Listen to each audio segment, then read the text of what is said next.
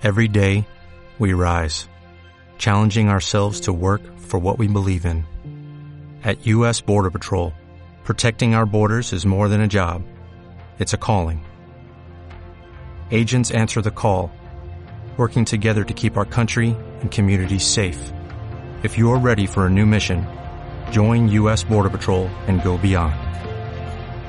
Learn more at cbp.gov/careers. Muy buenas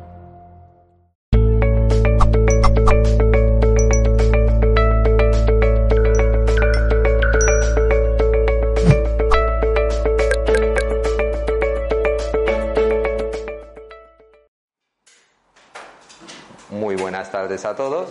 Primero, mi nombre es Cosmin Popescu y empezaré presentando a toda la gente que nos ha, que no- que nos ha acompañado. Hoy habrá una serie de ponencias, como algunos ya, eh, ya, ya habréis visto.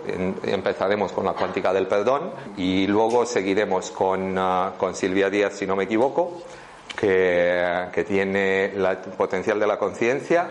Luego José María, que tiene un- una historia súper interesante y además ah, una, charla que se llama Despertar en el desierto y luego el Zafadús con Desgranando memoria celular. La ponencia de hoy se llama la, cuántica del perdón, por lo menos la primera que es la mía, y que es una introducción a un análisis que, he hecho. Pero ahora veremos cuál. Antes que nada, me gusta empezar con una cita célebre, y en este caso he utilizado al gran filósofo británico Alan Watts, que, para mí es un genio allá donde los haya, y que nos dice algo, algo como lo que tenemos en pantalla. Nosotros no llegamos a este mundo, sino que salimos de él. Como las hojas salen de un árbol, como, las, eh, como el mar hace olas y como el universo hace personas. ¿Estamos de acuerdo de momento con Alan? Vale. Pues cada individuo es una expresión del ámbito completo de la naturaleza y es una acción del- de- única del universo total. ¿vale? Y ahora sí, empezamos y primero me gustaría presentarme un poco más en profundidad. Por aquí veis fotos mías, alguna más cuando era más pequeño, alguna cuando, cuando, cuando ya había crecido y esta que, os, que veréis a continuación, pues os, os, os diré dónde está tomada. Por lo tanto, toda la gente, a todas las personas le, le- le les impacta un poco la foto de, la nieve. Y, me presento y me presento de una forma fácil. Soy Cosmín y soy un tío con suerte. Un tío con suerte, ¿por qué? Pues porque nací en un país que se llama Rumanía, porque nací en, época, en una época de transición, en un país que algunos historiadores mm, eh, definen como cultura del odio o cultura de cultura del odio, de- de- dejémoslo ahí porque las palabras violentas no, no ayudan. Y, nac- y soy un tío con suerte, ¿por qué? Porque tuve dos padres. Uno adoptivo y, y uno evidentemente biológico, eso espero por lo menos. Y, y al tener dos padres, pues ah, rápidamente me di cuenta que los dos fueron alcohólicos. Uno, uno bastante, a una edad muy temprana porque le tenía cerca y, y además él, él tenía más, abanico, más, más cartas en la manga, era maltratador y más cosas. Entonces tú le tenía más a mano y uno que conocí con 23 años que, que me abandonó cuando tenía 8 meses. Ese es el biológico. ¿vale? Y soy un tío con suerte porque ese sentimiento de abandono no me siguió durante toda mi vida y me hizo reflexionar, hacerme preguntas. Y fue un camino de, en busca de la verdad, si se me permite la, la cita. Y esa, eh, y esa búsqueda me llevó a analizar muchas cosas, entre, cual, entre cuales Hoy vamos a ver uh, dos de ellas y para no ofender ni, ni crear ningún conflicto de- uh, en, nadie, en ninguno de vosotros, uh, llamaré tanto a la ciencia como a la, a la religión por el nombre de métodos. ¿vale? Métodos o cualquier palabra genérica que no, que no influya en el, uh, en el contexto. ¿vale? Y además, soy un tío con suerte porque esta misma mañana con, con Yolanda descubrí, y esto es un reto que, que les iba a poner a mis compañeros, que, que sobre todo los que tienen, mm, tienen amplios conocimientos en psicología, descubrí que ese, ese ámbito familiar me creó unos patrones. Y esos patrones, uno de ellos, que, el que, fue el que descubrí hoy, fue que no era solamente el sentimiento de abandono, tengo un hermano al que quiero muchísimo y una madre que, ha sabido uh, equilibrar la balanza por esos dos padres y, durante gran parte de mi infancia lo, lo que sí me di cuenta era que tenía ciertos celos de mi hermano y al tener ciertos celos de mi hermano, eso me lo había eh, causado básicamente pues, eh, el entorno familiar, que, siempre él era el protagonista, protagonista ya que era el, hijo del padre eh, adoptivo. Y, y, al ser protagonista, pues yo tenía ciertos, cierto, cierto sentimiento de celo.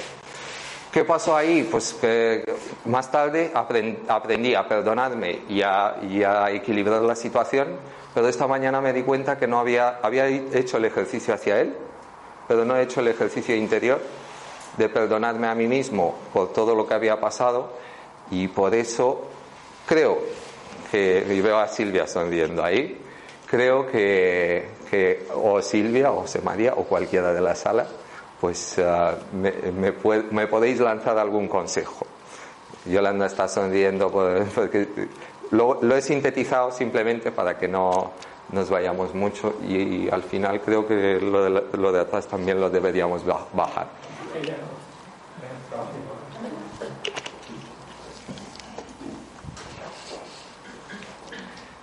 Ahora bien, como os expliqué, esto me llevó a, a, buscar, a buscar respuestas, busqué un montón de respuestas y una de ellas, a ver si afecta mucho a la vista, si os lo veis bien aquí. Y aparte de tener una, una, infancia bastante divertida, en la que patrones, los patrones que mis padres me habían inculcado, pues me siguieron, uh, me siguieron influyendo e incluso pues tuve algunas experiencias que los adolescentes llaman vicios, la nuestra psicóloga a lo mejor elegirá mejor las palabras, eso me llevó a, tener una, un desequilibrio que a la vez lo, agradezco porque ese desequilibrio eh, llevó a una, etapa de desarrollo personal muy importante.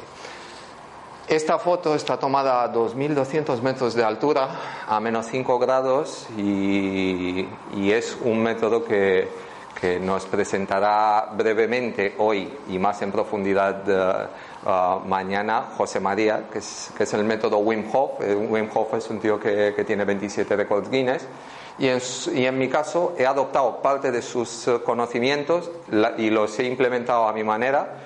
Y creo que por ahí Pablo a lo mejor mañana nos da su opinión al respecto, porque me ha dicho que mi, la curva de conocimientos que, que he cogido y la modificación que, que, le, que he implementado para este método le ha servido para primero ampliar las sensaciones y ampliar, porque Wim Hof después de 30 respiraciones nos dice que aguantemos la respiración, pues ese, esa etapa de aguantar la respiración pues se puede alargar en función de lo que sienta cada uno.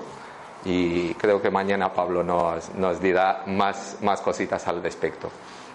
Pero bueno, que, que sepáis simplemente que la foto no la enseño por, necesariamente por lo de la nieve, es el impacto que crea. Y simplemente crea, eh, crea ese impacto y, atrae y abre un poco la mente de decir, oye, pues hay barreras, porque yo, no, yo desconocía que podía hacer esto hasta hace un par de años y medio, dos años, pero hay barreras que nos ponemos mentalmente y Silvia nos hablará más de esas barreras, que me consta que tiene algún ejemplo por ahí muy interesante. Y ahora bien, antes de, leer esta diapositiva, me, gustaría decir que es una diapositiva de René Medino, que, es que hace unos dibujos chulísimos, que, con, simples trazos, pues eh, veréis, hay más en, la, a lo largo de la, charla, pero con, simples dibujos impactantes, pero minimalistas, nos abre la mente. Y en este caso, yo soy el segundo tío de la fila, ¿vale? Eh, tanto este como este, empezando por un lado como otro, o sea, no, me identifico con los dos y, creo que aquí nos identificamos mucho por el tema de que la evolución y todos los conocimientos nos llevan por un camino. Pero muchas veces cogemos el camino tan rápido que no miramos el, trayecto, no miramos la dirección. Entonces, esto es simplemente, iréis viendo una serie de dibujos que os incitarán a reflexionar, que haré, mi propia reflexión, pero es simplemente una reflexión interna, por lo que os invito que, que, hagáis vuestras propias preguntas y espero que os haya gustado el primero. Y luego tenemos aquí el, amable pececito que todavía no tiene nombre, a lo mejor entre todos se lo podemos poner, que se hace unas preguntas un tanto peculiares y creo que en algún momento todos nos hemos hecho por lo menos una de esas eh, preguntas. Así que el quién soy, de dónde vengo y, y, por qué estoy solo en el universo, pues cada uno, esto incluso puede ser una metáfora de la depresión, la última y el pececito en, la, en, su, en su pequeño cuenco. Así que cada uno que los coja y elija las palabras o, la metáfora que quiera, siempre y cuando le sirva para el crecimiento. Evidentemente esas preguntas no son de las que no vamos a contestar en este taller. Pues si había quedado alguna duda en esta, en esta charla, eh, eh, lo, de por qué estamos solos en el universo, pues no, no lo vamos a... Intentaremos por lo menos descubrir cierta parte de la verdad, pero no va a ser, eh, no va a ser el caso de contestar plenamente.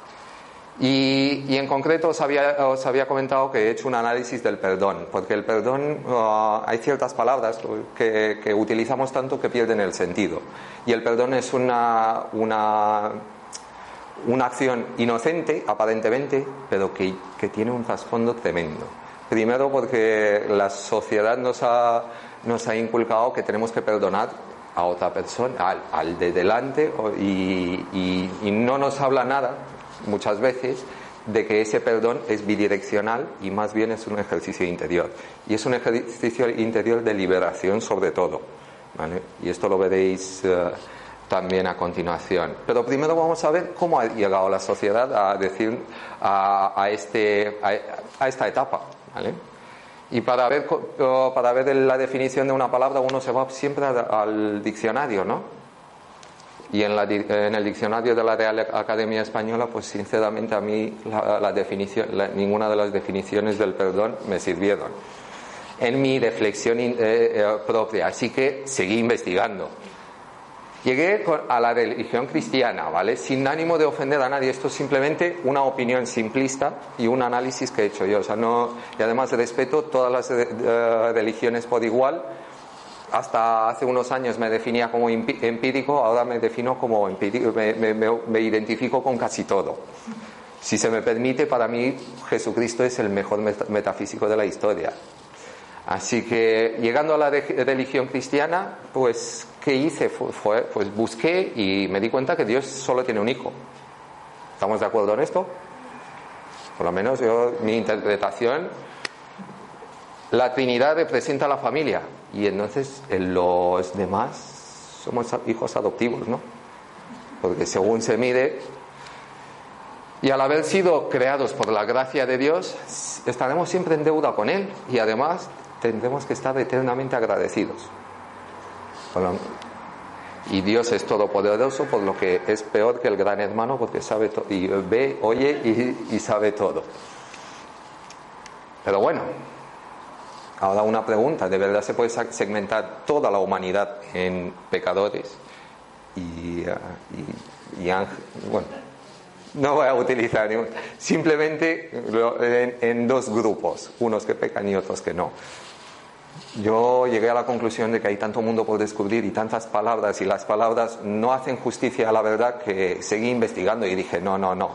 La ciencia, la ciencia me va a dar las respuestas. Me definía como empírico Así que veremos la, ciencia tradicional, que en este caso la he nombrado, y para hacer un poco la alegoría, le he nombrado mitología del siglo XIX.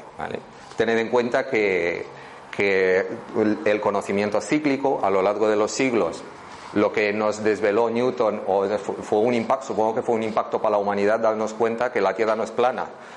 Fue un impacto para la humanidad darnos cuenta que que no, el universo no gira alrededor nuestro ni el sol, sino que nosotros somos una pequeña parte de, todo ese conjunto, que al final ah, todo, es, todo, es, todo es uno y uno es todo, pero eso ya lo hablaremos a continuación. Pero la ciencia tradicional decía lo siguiente, el universo es mecánico. Newton, Descartes, que se, Descartes son, son grandes pensadores que siguen influyendo hoy en día.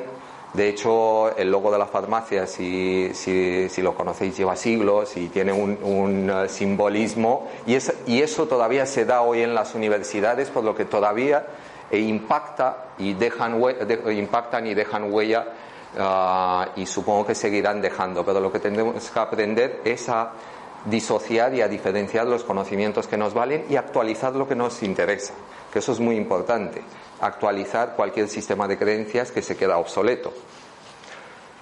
Y la ciencia tradicional, pues eso, decía que el universo es mecánico. De hecho, uh, Descartes básicamente eh, dijo que el hombre es una máquina, buscamos los puntos de presión y los botones necesarios y ya hemos solucionado. Eso es el principio de la aspirina que es. Es un botón, que, un botón metafórico que nuestro cuerpo tiene. y con eso ya solucionamos gran parte de las cosas que la energía no es inteligente y todo se resume a reacciones físicas y químicas aleatorias. Todavía no, yo sigo, aquí seguía sin enterarme mucho. Así que la conciencia, eh, también decía que la conciencia y el ser humano no son más que, un, eh, que el resultado de una eh, ruleta rusa evolutiva. El individuo, por lo tanto, es irrelevante. Y lo único que importa son las especies. Y aquí me basé en la teoría de Darwin entonces, hasta aquí de nuevo veo muchas caras serias. Esto tiene que, tiene, podéis participar también si os apetece, pero ¿qué os parece mi, reflexión hasta, la, hasta el momento? Bien, todo el mundo sonriendo. Vale. Luego haremos una, una, dinámica y José María tienes que equilibrar con, con las dinámicas de alguna manera. Perfecto. Pues después de estudiar estos dos métodos, ah, me di cuenta, en este, en este caso, eh, esta charla la tuve que presentar en, ah, el Festival del Perdón, que fue hace bueno, menos de un mes, un mes más o menos. Y, y, de nuevo era una reflexión de cómo el perdón nos sirve, para qué nos sirve y qué, cómo lo podemos aplicar. Hasta aquí, hasta este punto, yo me había dado cuenta de dos cosas y voy a volver un momento a las diapositivas anteriores. Según, el, eh, según la religión cristiana, si, si todos hemos sido creado, creados por la gracia de Dios y, y, además somos hijos adoptivos, no somos quién para perdonar. Entonces, no somos, somos un ente aparte, que, no, que un, un, un como el que tiene una, un acuario de peces muy bonito, vemos que Dios nos ha creado, nos ha puesto ahí, nos tiene, nos tiene vigilados, pero en cambio separados de la divinidad, que era una cosa que a mí no me... No, yo siempre me he sentido especial y espero que todos vosotros también. Entonces, no me cuadraba que, que, que haya tanta separación con la divinidad. Evidentemente, esto de nuevo es una reflexión simplista. Y luego, si, la ciencia nos decía que el individuo es irrelevante y, somos al final unas reacciones físicas y químicas, ¿quién somos para perdonar? ¿A quién voy a perdonar yo si no tengo, si, si he sufrido la misma metamorfosis que una piedra, según la ciencia, a lo largo de la historia? No es lo mismo. Entonces me quedé todavía con ganas. Y me quedé más o menos así. Pero lo que sí me di cuenta es que había una serie de ideas fijas que, algunos tenemos más, algunos eh, otros tenemos menos. Y que esas ideas fijas básicamente vienen, y, lo, ha, puesto muy bien aquí nuestro amigo René, porque vienen eh, de la corteza cerebral, que es el, eh, es, el cerebro más nuevo de la, que la evolución nos ha regalado. Y, ese, y al final el razonamiento a lo largo de la historia juega como, como estas manos. Nos tapa un poco, razonamos tanto las cosas que perdemos el concepto y perdemos la visión. Y así que yo seguí investigando. Tenía tantas preguntas y tan, y tan pocas respuestas, o por lo menos tan pocas respuestas que, que, consideraba como válidas. Y así fue como conocí a Bruce Harold Lipton, que es un biólogo celular estadounidense. Y tiene una teoría muy interesante, aunque aquí veremos solo brevemente, solo la mencionaré, y mencionaré una parte de lo que, de lo que tiene. Y, básicamente nos dice que el ADN puede ser manipulado por nuestras creencias. Aquí veis al amigo Bruce, es un científico muy, muy sonriente, además un tío, un tío con carisma. Lo que hizo hace unas cuantas décadas fue mm, en un cultivo de células madre, el cultivo de células madres, un cultivo que se pone en un platito en un laboratorio y todas las células son absolutamente idénticas. Eh, las células madre crecen, evolucionan y ya cogen eh, el contexto en un cuerpo. Entonces, él lo que hizo fue, vale, si las células son solo células y no tienen ninguna inteligencia, si las separo y las pongo en distintos entornos, no debería impactar, sino que deberían seguir siendo células. Lo que vio fue que en función del entorno una célula madre, eh, unas, eh, unas se convertían, o sea, uno de los cultivos se convertía en músculo, el otro de los cultivos en, hueso, el otro en grasa y así sucesivamente. Hasta aquí me pareció un tanto interesante, pero seguí indagando y me, me di cuenta que es lo que nos decía con, esa, con ese pequeño ejercicio es primero que las células madres son absolutamente necesarias para nuestro cuerpo y segundo, y lo más importante, que aunque sean solo células, escuchan al entorno. Y si escuchan al entorno, a lo mejor están escuchando incluso, y ya hablaremos más en profundidad sobre Bruce, nuestras palabras, nuestros, nuestros, eh, el entorno donde, por donde nos movemos, a lo mejor, a lo mejor no, incluso la alimentación y más estímulos que diariamente les ofrecemos a nuestras células y tenemos muchísimas y además perdemos y degeneramos a una velocidad de vértigo. Hasta aquí, aquí sí me interesa que, quede todo claro, pues no quiero... Vale. Y, el amigo Bruce decía algo así.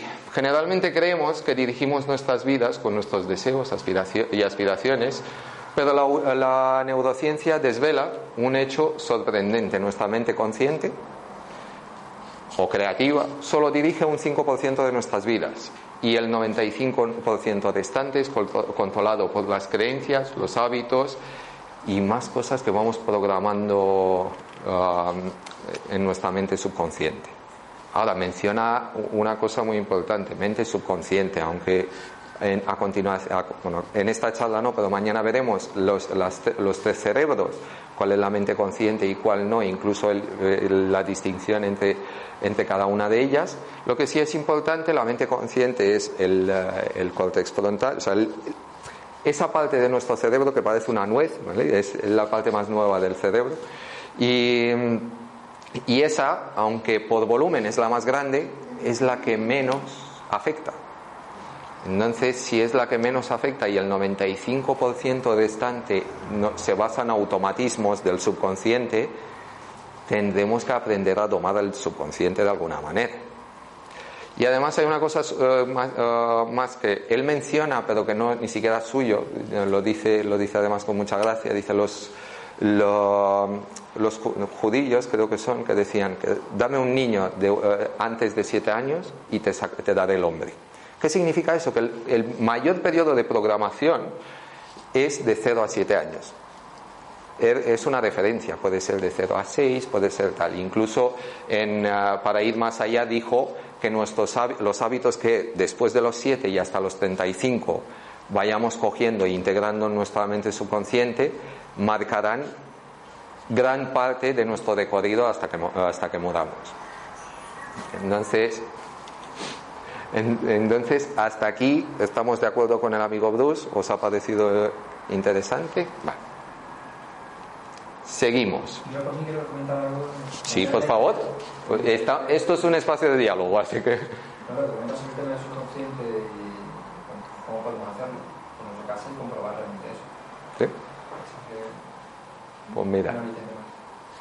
Estamos ya deseando y si tenemos, somos conscientes que somos 70 más del 70% agua en nuestro cuerpo, como podemos influir en ello, pues creo que es un dato muy importante. Sí, pues me acabas de recordar uno de los, de los ejemplos, no recuerdo bien el nombre porque era japonés. ¿El qué? Eh, exacto. Que hizo un, un, experimento chulísimo para ver cómo el agua, las moléculas del agua, pues. ¿Sí? Perfecto. Oh, mira, así da gusto. Sí, eh, adopto, adopto, el hielo José María, pero os invito que cualquiera de vosotros, todo seguro. Que... con hielo. o de Go. Vale. Pues hasta aquí lo que había descubierto era una serie de, de- de métodos y había hecho una serie de reflexiones, un análisis y un análisis simple. Creo que no, no se he descubierto muchas novedades eh, hasta la fecha. Entonces, lo que sí era importante era que tenía que entrenar mejor el, eh, el 5%, la mente consciente, para moldear de alguna manera el, subconsciente. Y aquí no, no quiero entrar, pisar mucho el terreno de- ni de Silvia ni de José María, pero seguro que nos quedan muchísimas cosas por aprender y seguro que, que podemos, que, que, eh, que podemos implementar técnicas que aún no conocemos, que aunque tengamos un gran abanico, para, para moldear, para jugar con ese 5%. Y ese 5% yo sobre todo voy a hablar de dos, de dos técnicas, ¿vale? En este caso, la, la repetición es una forma de impregnar nuestro subconsciente. Una acción que se repite en el tiempo se transforma en un hábito. De hecho, voy a citar de nuevo al amigo Bruce, que dijo, eh, bueno, el amigo Bruce no, es, este es Joe Dispenza, que dijo, oye, pues ah, si, si uno está un día de mal humor, tiene un mal día. Si, si ese sentimiento perdura en el tiempo y alarga ese, ese mal humor, se convierte en, eh, convierte en temperamento. Y, y eso se puede prolongar durante semanas, pero si se prolonga durante meses y años, es personalidad. Insisto, puede ser un día malo que nos haya impactado tanto emocionalmente que lo, que lo queramos alargar y extender durante, durante mucho tiempo.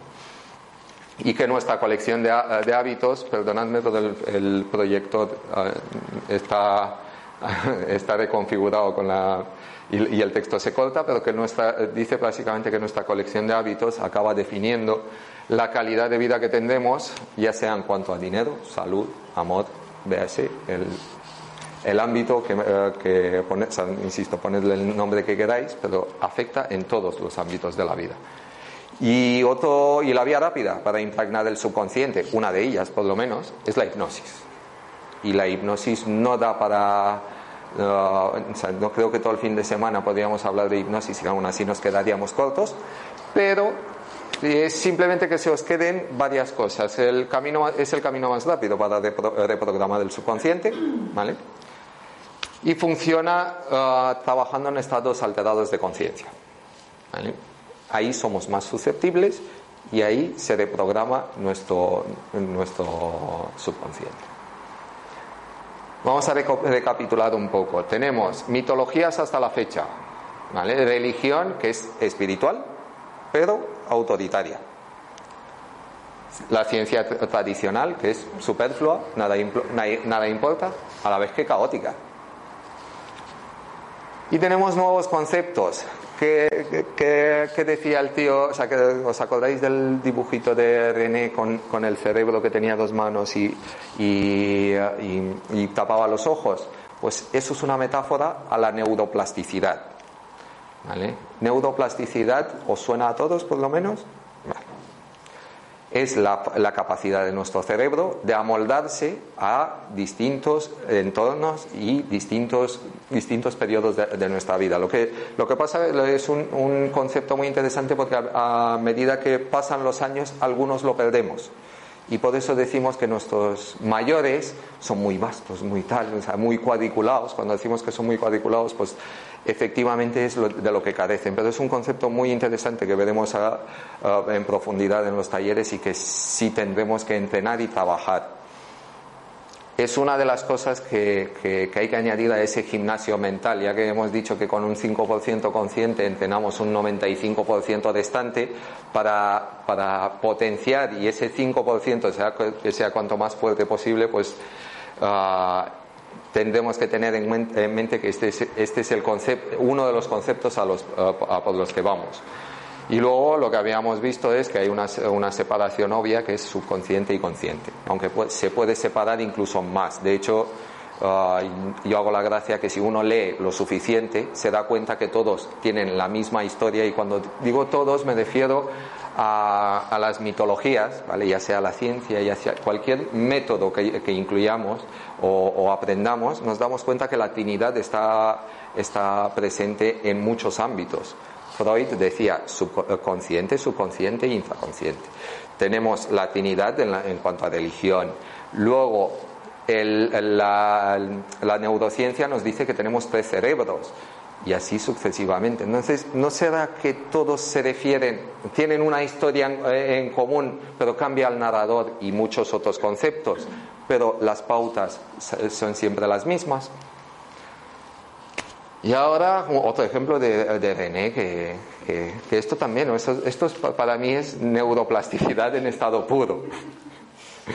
¿Vale? Y, y aunque me, gusta presentar estos pequeños dibujos, pero no, porque tienen un significado muy importante y a la vez un impacto emocional, porque realmente ah, lo, que, lo que nos han enseñado hasta la fecha a muchos de nosotros es aprendizaje en la escuela que hacemos cogemos información para volcarla dos días después en el examen. Y no, nadie, nadie. Pocas veces nos enseñan cómo integrar esa información. Una de las formas más fáciles de integrar información es coger el conocimiento, juntarlo con la emoción y en el momento que lo juntamos con la emoción ya pasa, es más susceptible de pasar a la memoria a largo plazo. Eso es lo que, quiero hacer, eh, lo que, lo que hace nuestro amigo René con los dibujos. Y tiene un arte que, que se sale. Y además, si tenemos conocimientos, emoción y le añadimos la acción, ya la ecuación es la hostia. Así que vamos a hacer un, um, en vez de olvidarnos del aprendizaje tradicional, y vamos a hacer que esto sea un espacio de transformación que es conocimiento más acción más emoción. Y recordemos un poco la, etapa de, la, de, la, infancia donde estábamos en institutos, etcétera, que normalmente solíamos ser muy buenos en asignaturas que el profesor nos caía bien, nos transmitía una emoción y nosotros se lo agradecíamos en forma de integrar ese conocimiento de manera, de manera más eh, alargada como memoria a largo plazo. Ahora vamos a hacer un ejercicio. Si lo conocéis, que algunos lo conocéis, incluso por ahí veo, sé que más de uno habéis, me habéis escuchado en el Festival del Perdón y es muy similar la charla, o sea que perdonadme los que lo, tengáis que escuchar dos veces, pero no digáis nada para que el ejercicio sea, totalmente válido. Lo vamos a llamar el ejercicio del limón. Y vamos a ver cómo nuestra mente, en teoría, y vamos a ver si en la práctica también, no distingue entre, ficción y realidad. Ahora, habéis echado un buen vistazo, os gusta la foto. Podemos cerrar los ojos todos durante unos segundos. Y ahora lo que vamos a hacer es imaginarnos un gran jugoso y suculento limón. Ese limón lo, partiremos por la mitad con ese cuchillo imaginario que tenemos a mano. Llevaremos ese limón encima de la boca, lo estrujaremos y dejaremos caer unas gotitas de ese saborcito cítrico que tiene y ¿qué tal? ¿Hasta aquí bien? Perfecto. Ahora abramos los ojos de nuevo. Algunos habéis puesto caras raras. Y, y, los que no, pues eh, seguramente pues tendremos que trabajar un poco más la visualización en los talleres. Pero, o no le gusta o le gusta el limón también también. Pero para mí el, limón es como la vainilla no les tengo apartados. Como sabor Pero este no es nada más que un ejercicio simple y, para, darnos cuenta que nuestro cerebro no, distingue entre realidad y ficción. Entonces, si no distingue entre realidad y ficción, cuando estamos con el dum dum mental de, tengo, o, porque siempre es tengo, o sea, no es voy a hacer, es tengo. elegimos las palabras adecuadas, esto lo, lo veremos de la mano, incluso creo que nuestros compañeros lo, lo van a presentar mejor que yo, pero esa, esas palabras que a nuestro, nuestro subconsciente y, a, nuestro consciente les gusta tanto y les chocan, porque en el momento que digo voy, me sale y, mi cuerpo me, me, sigue, mi cuerpo y mi conciencia me sigue, pero cuando digo tengo ya voy llenando la mochila con, un, con una responsabilidad, una carga más. Gracias. Hoy es elección. Voy es elección y, y bueno, yo creo que, que la elección de palabras, aunque me consta que Silvia lo, lo, no- lo vas a mencionar, ¿no? Bueno. ¿Eh? Ah, es verdad. Eh, Lo vas a mencionar creo más tú que Silvia, ¿no? Bueno, pues en cuanto al ejercicio del limón, es básicamente eso. Eh, Si, el- si nuestro cuerpo no distingue entre realidad y ficción y todo el rato estamos en, en en la, en la respuesta de lucha, el cuerpo tiene lucha y huida, eh, simpático y parasimpático, que son los dos sistemas que, gobiernan esas emociones, si todo el rato estamos eh, eh, programándonos para, huir, pues literalmente estamos pro- eh, modificando nuestro cuerpo para a peor, digamos. Luego entraremos más en profundidad. Y ahora veremos otro ejercicio, ¿vale? Si os ha gustado el del limón, que levanten la mano los que ven en la foto una señora anciana. Anciana, 1, 2, 3, 4, 5, 6, 7. ¿Y quién ve una, una, una, una joven en la foto? Obviamente el resto. Ah, bueno, ha- hay gente que ve los dos. Yo he visto la anciana después, pero primero la mujer bella. Pero primero, supongo que algunos lo habéis visto de, de antemano el ejercicio, lo, lo, lo conocíais. O parecido, ¿no?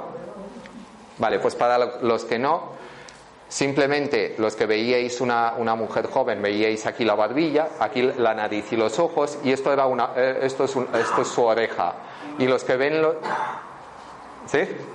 Y los que ven la anciana tienen aquí la boca, esto se convierte, la barbilla se convierte en nariz y esto es, en vez de una oreja es un ojo. Y, esto simplemente, ya que hemos mencionado que nuestro cerebro no distingue entre realidad y ficción, nos acabamos de dar cuenta que tampoco le va muy bien la percepción.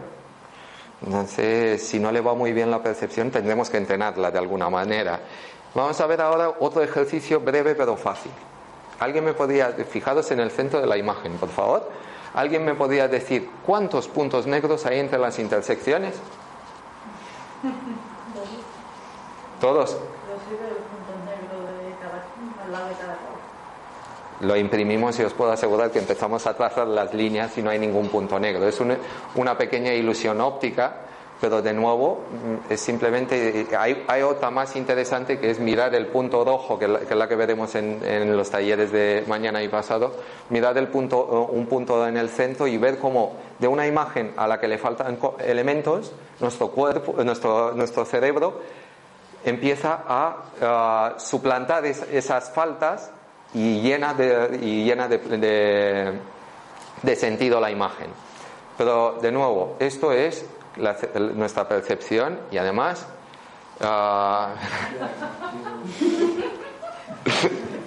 nos tenemos que reír también. ¿Vale? No se, se- nota, ¿no? El estado civil. Pues en este caso todos somos voluntarios y todos venimos de esta, de esta manera, eh, decidimos los estímulos. ¿Por qué los recibimos de esta manera? Porque nuestra percepción y muchos otros... Perdonad, me, salgo del marco, tú avísame. Ah, y muchos otros componentes de nuestra, tanto de nuestra mente racional como de, nuestra biología impactan a nuestra percepción. Por ejemplo, supongo que más de uno conocéis la pineal. La pineal eh, es esa pequeña, ese pequeño órgano dentro del, perdón, el- dentro de, nuestro cerebro que básicamente nos, nos lleva a, a ver fuegos artificiales cuando está feliz y segrega dopamina y muchos otra- muchas otras hormonas. Y no vamos a entrar cuando no está feliz, no, casi prefiero no mencionarlo. Pero si no lo, cono- si no lo conocíais, y espero que, que por lo menos traeros algo de información nueva, aunque sea en esta charla, seguro que en los talleres hay muchísima más. Ah, ¿Cuántos de aquí conocéis lo que es el sistema reticular activador ascendente?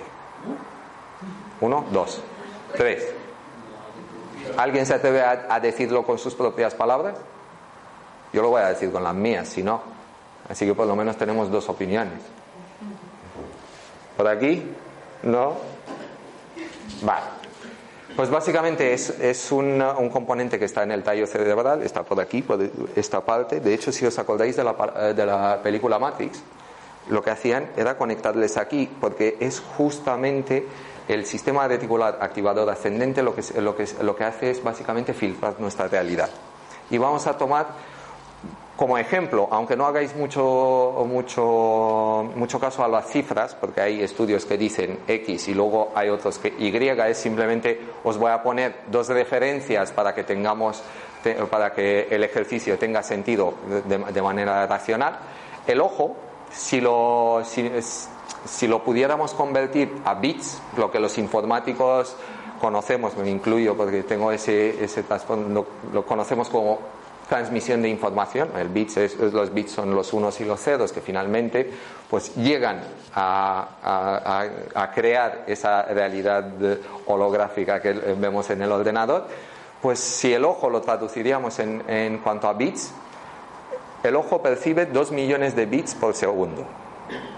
Pero a nuestro cerebro, después de pasar el filtro de- de- del, sistema del SRAA, ¿vale? no voy a decir otra vez todo el nombre, ah, a nuestro cerebro le llegan solo 2.000. ¿Veis la diferencia? Do- dos, do- dos millones, que es la, la realidad del ojo, nuestra mente finalmente eh, recibe 2.000. Y ahora bien, alguien que, bueno, que, tenga, que tengáis hijos, por aquí, ¿vale? Pues en cuanto a las mujeres, bueno, tanto para mujeres como para hombres, cuando vuestra mujer o cuando habéis estado embarazadas, hasta que parecía que por la calle había un boom de natalidad, se veían muchas embarazadas. O vamos a ver un ejercicio más simple, un modelo de coche concreto que os compréis. Normalmente, como no nos fijamos antes en ese modelo, cuando nos compramos un coche parece que todo el mundo lo lleva.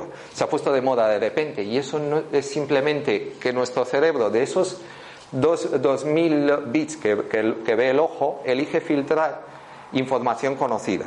Y si elige filtrar información conocida de esa manera y, se- y es casi automático, ¿no será que con- a- a por- jugando con los ejercicios de nuestra percepción podemos soltarle nosotros la, información que queremos y fijarnos en los patrones y, lo- y en los eh, y en, eh, y en la información que nos interesa? Esto es muy muy común cuando uno, espero que no lo hayas- hayáis tenido que sufrir, pero cuando uno tiene una depresión, es una espiral negativa. Entonces, esos dos millones, es- uno solo elige los estímulos negativos y se los nutre al cerebro. ¿Qué pasa? Que el cerebro luego amplía y aumenta la sensación. De hecho, mm, eh, la, la solución, o parte, una pseudo solución de- del- para, para la depresión, aunque sea un ejercicio momentáneo y no, no sirva para, para solventarlo a largo plazo, pero momentáneamente soluciona las cosas, es el movimiento y, y os puedo asegurar que, que no- uno no puede estar deprimido cuando salta. Es imposible. Otra cosa es que luego vuelva a los patrones anteriores, pero cuando salta no puede estar deprimido. Y hay muchos ejercicios, esto viene muy bien explicado y además de una forma muy graciosa en una charla de Emil- Emilio Dudó, que estará en los cuadernos de contenidos que, que recibirán los que acudan a los talleres de mañana y pasado. Pero bueno, hay muchos ejercicios, muchos muchos, eh, mucha información interesante, pero ahora lo que vamos a ver es otro ejercicio breve y os he traído una espiral preciosa. Mónica, desde el fondo se ve bien la espiral. Sí, pero se queda quieta, no se mueve. ¿No se mueve esta? Pero es una espiral, ¿no? Pues lo imprimimos y escalera de cada cosa. una escalera de caracol. No, esta no, te- no tenía que moverse. Lo único que nos tenía que engañar vistiéndose de espiral, ya que esto lo, lo- lo No, no es una espiral. Son círculos concéntricos. Lo único que, de nuevo, nuestro cerebro ha interpretado de la manera que más le ha gustado, ya que nosotros no le, hemos- no no le hemos marcado ningún patrón, de la manera que más le ha gustado ah, la información. Insisto, las ilusiones ópticas a largo plazo, si la- entrenamos nuestra percepción, dejan de ser ilusiones ópticas porque entrenamos nuestro cerebro. Habrá muchas cosas que en los talleres luego parecerán juegos fáciles. Por ejemplo, Silvia, ¿te animas a... También veo una flor. ¿Qué? También veo una flor. Eh, ahí me gusta, tu, tu- tu percepción me gusta como la tienes entrenada. Nada, en el fondo del. En el centro. Pues mira, Mónica, ya que me gusta jugar tanto con la gente activa como la inactiva y tampoco quiero abusar de la confianza de, de- me refiero, hay algunos que deciden, pues absorber, son esponjas y deciden absorber información, Pero- pero Mónica, te- te- hacemos un breve ejemplo contigo. Di cinco veces en voz alta y potente, porque además tú tienes mucha potencia. Voz alta, o sea, voz potente, Emma, Emma, Emma, cinco veces. Emma, Emma, Emma, Emma, Emma. Vale, ¿cómo se llama la clara del huevo? Yema. Vale. ¿Os habéis dado cuenta? Es un ejercicio que hacíamos de chiquillos. Pero es un ejercicio muy potente. Aunque no deja. o sea, si, si luego lo analizamos, en realidad, ¿cómo se llama? La clara del huevo para, los que. ¿Vale? En realidad, nuestro cerebro ha recibido un bombardeo de estímulos. En este caso, podríamos decir que ha tirado de lo primero que ha cogido, y eh, ni siquiera eh, se puede llamar memoria a corto plazo, porque no sé hasta dónde lo habrá asimilado, pero directamente ha escupido lo primero que- que le habíamos dado. Mm, si lo miramos, este ejercicio ta- ta- ta- tan simple afecta diciendo cinco veces eh, una palabra y no lo hemos repetido como para, para que se convierta en patrón en el, en el subconsciente. ¿Qué pasa con lo que nos decimos a diario y las emociones? Y de nuevo, esto lo subrayaré bastante porque es muy importante. Además, veremos todo el ciclo y todo el patrón eh, eh, en el que nuestro, no- nuestro organismo se alimenta de los estímulos en los talleres de mañana y pasado. Pero bueno, de momento aquí estábamos en la conferencia del eh, de, de la conferencia que se llamaba la cuántica del perdón. Así que ve- veamos de momento una, breve conclusión. Gran parte de lo que llamamos, re- llamamos realidad se ve definido por nuestra percepción. ¿Estamos de acuerdo? Porque de momento hemos ali- alimentado nuestra percepción como nos ha dado, como la hemos alimentado, pero no, la- no hemos programado una digestión, eh, muy bien, eh, muy en, en sin- en sintonía. ¿vale? Entonces, si entrenamos, ah, si nos entrenamos de tal manera para que nuestra percepción no nos juegue malas pasadas, se puede llegar a hacer cosas maravillosas. Más cosas. Los conceptos y el bien y el mal, como hemos visto, son altamente cuestionables. ¿Estamos de acuerdo en esto? Si la religión nos dice que no, que no, que no somos nada más que, hijos adoptivos que nos han creado por, la gracia de Dios y que realmente, mm, me vais a perdonar, pero no importamos tanto porque la divinidad es la que tiene el, ah, protagonismo, pues no, el, el- bien y el mal, yo no soy nadie, si Dios es el, el Todopoderoso, el único que puede cuest- cuestionar estos dos conceptos es Dios. Y de nuevo, a lo mejor, la, perdón, que me he ido, y la ciencia, Pero eso es viéndolo desde la postura de- del exterior, ¿no? Sí. Si la divinidad está en el, en el interior, soy yo, es todo lo que yo veo en mí, tanto en luz como en sombra. correcto, pero eh, en, este ejercicio lo que había hecho Mónica era la, ah, reflexionar sobre los patrones que la religión... Claro, pero el poder de afuera, verdaderamente poder. Veremos, por ejemplo, en uno de lo- una de las cosas que, que veremos en los talleres es a un, un ejemplo y una, un una teoría de un científico que se llama Jean-Pierre Garnier. ¿Vale? ¿Os suena? Algunos veo que sí. ¿Vale? Para los que no os suena, es simplemente un, un científico francés que tiene una teoría que se llama la teoría del do- doble cuántico. Extrayendo esa información del doble cuántico, yo podría decir, oye, no, pues espera, si en realidad soy, soy yo en distintos planos y, cruzan- eh, y, en- y mi realidad no es nada más que la intersección del- de, de ese doble cuántico en el plano actual, la cosa cambia. Entonces, eh, eh, esa divinidad está en mí. Pero, mm, insisto, es simplemente un ejercicio simplista y, y un ejercicio orientado a, a ver pues, ciertas, eh, un prisma que nos transmite la religión. Por ejemplo, en todas las películas, y esto, y esto es importante porque las películas se, repi- eh, se repiten y se, eh, se, eh, crean patrones en nuestro subconsciente. En las películas de mafiosos, ¿qué hacían? Mataban y luego se iban a la- a la iglesia a rezar 20 Ave Marías.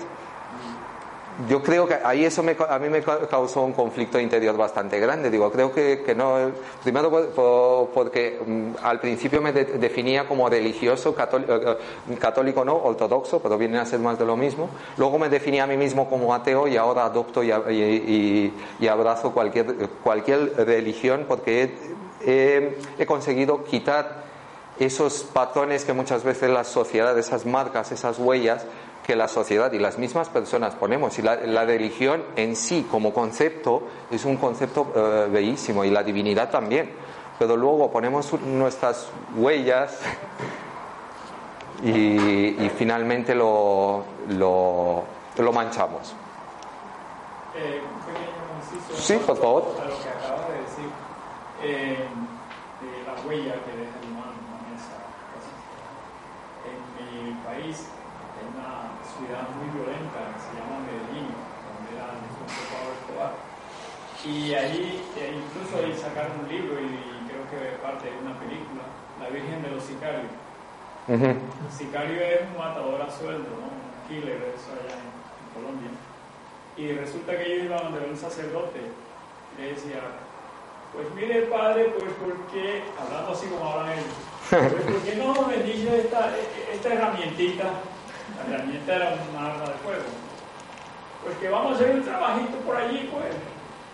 Entonces, claro, el, sacerdote le hacía la bendición, el agua bendita, y ellos salían. Cuando venían, le retribuían en algo, en dinero al sacerdote, decirle, pues gracias Padrecito, pues porque la cosa fue muy buena, pues. Me encanta el acento, ¿eh? Una forma. Buenas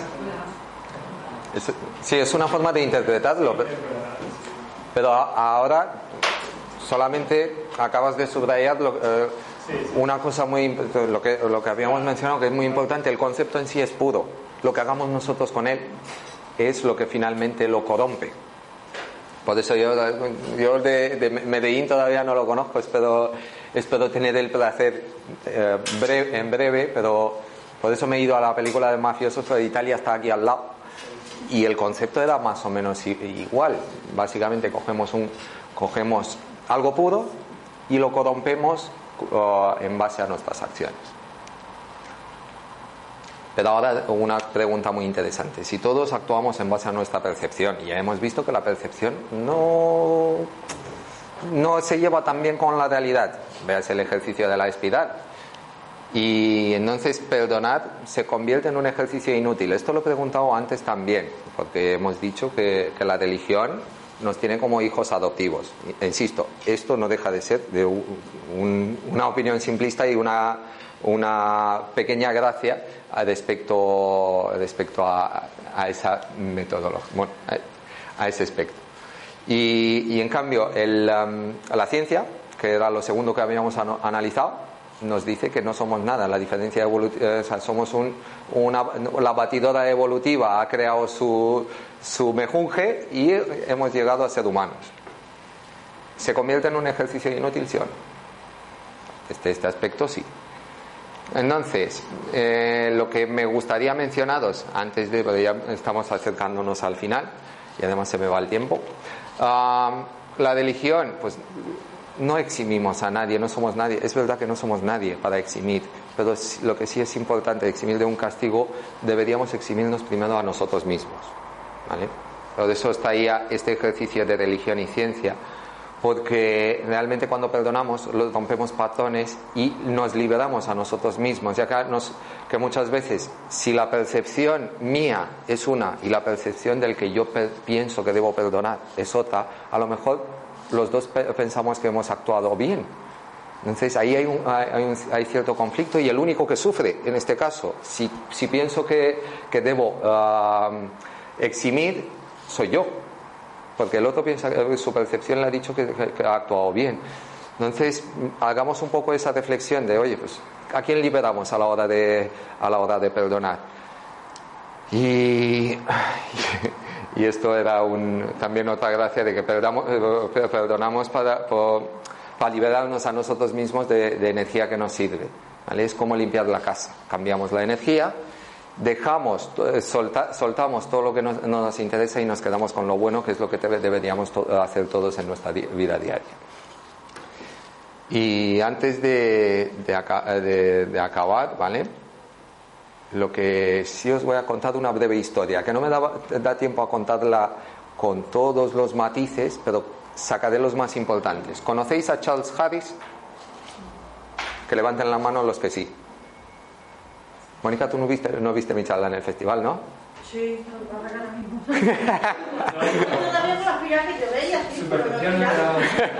Que lo imprimimos, ¿eh? Lo imprimimos si hace falta. Un tren era, ¿no? De un mendiguillo del tren, ¡Ey! Charles Harvey, el que se metió en el. Pablo, tú lo, tú lo has escuchado. No, no, no, lo digo, he dicho, contestadme con sí o no, por favor. Porque si no, la historia pierde todo el contexto. Va. Lo digo por decir. sí. No, no, no, desde luego. Aquí, profesores, somos todos y por turnos. Lo que sí, ah, Charles Harris, mm, a Pablo le suena porque me ha visto, o sea, ya, ya, ya tenía, tenía el. Estaba- es verdad, tú le estabas limpiando la, la energía. Y mucho que nos ha servido ese día. Charles Harris era un mendigo, si no me equivoco, de Nueva York. ¿vale? Que ese mendigo de Nueva York, una friolera noche de noviembre, lo que hizo fue buscar cobijo y encontró, por eso he puesto la, foto, no es él, ¿eh? es una foto de, de un tío y un tren, un vagón. Porque Charles Harris lo que, lo que hizo fue buscar cobijo en, eh, en, un, en un vagón. Entró en un vagón, cerró la puerta y lo que, eh, lo que pasó es que se, se rompió el sistema de cerradura, por lo que se quedó encerrado, se quedó atrapado. Ah, era una noche de noviembre en Nueva York, hacía bastante frío, aunque, aunque la temperatura aquella noche nunca, nunca bajó por debajo de los 10 grados. Pero Charles Harris se dio cuenta rápidamente que se había metido en un vagón frigorífico. Entonces, era un viernes, ¿vale? Esto es una historia, historia real, documentada, por lo que intentaré ser fiel a, por- a los conceptos que, que, lo que, que lo- que se mencionan en la historia. Y, y entró en el vagón y se, de- se dio cuenta que era un vagón frigorífico, por lo que rápidamente empezó a notar los síntomas del frío. ¿vale? De hecho, encontró un lápiz y empezó a escribir todos los todas las etapas por las que iba pasando. Al ser un viernes por la noche, ah, e- incluso gritando y haciendo todo el ruido del mundo, como, como en la estación de trenes o en el almacén de, de- en el refugio de trenes, no, no había, había- los trabajadores ya se habían ido a casa, pues nadie le, le escuchó. Así que eh, hizo todo el ruido del mundo, pero no, nadie le salvó y él dejó documentada la historia de los pasos que por donde pasó hasta que finalmente falleció. Lo encontraron el lunes por la mañana los operarios de- de- del tren y, bueno, vieron toda su historia, cómo iba sufriendo de una hipotermia pues, eh, reflejada en la, en la pared del vagón. Ahora eh, hay una pequeña, un pequeño detalle que se dieron cuenta los, eh, los operarios el lunes. El vagón frigorífico estaba estropeado, la temperatura no había bajado por debajo de los, de los 10 grados. Entonces, realmente nuestro amigo Charles Harris se podría decir que se suicidó porque su percepción le, le- jugó una mala pasada y se autosugestionó la hipotermia hasta morir. Pongo este ejemplo, aunque no me gusta poner ejemplos negativos, pero es simplemente para darnos cuenta hasta qué punto nuestra mente nos puede jugar una mala pasada.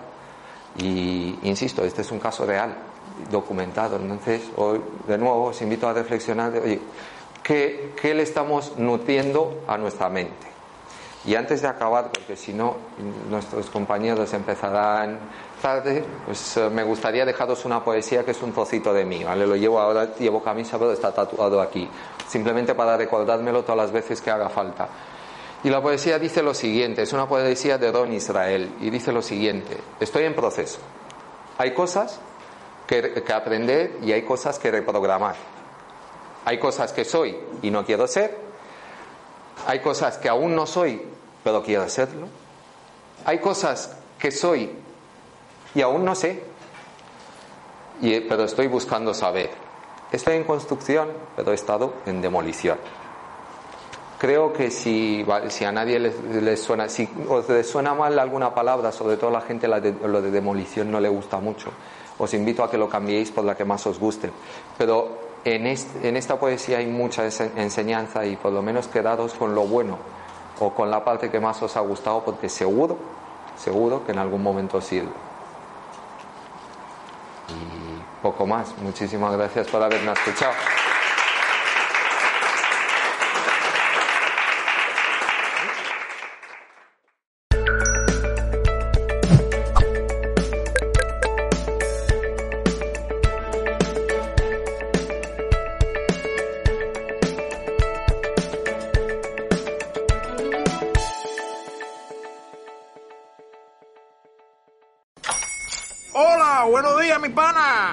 Buenos días, bienvenido a Sherwin Williams. ¡Ey! ¿Qué onda, compadre? ¿Qué onda? Ya tengo lista la pintura que ordenaste en el ProPlus app. Con más de 6.000 representantes en nuestras tiendas listos para atenderte en tu idioma y beneficios para contratistas que encontrarás en aliadopro.com. En Sherwin Williams somos el aliado del PRO.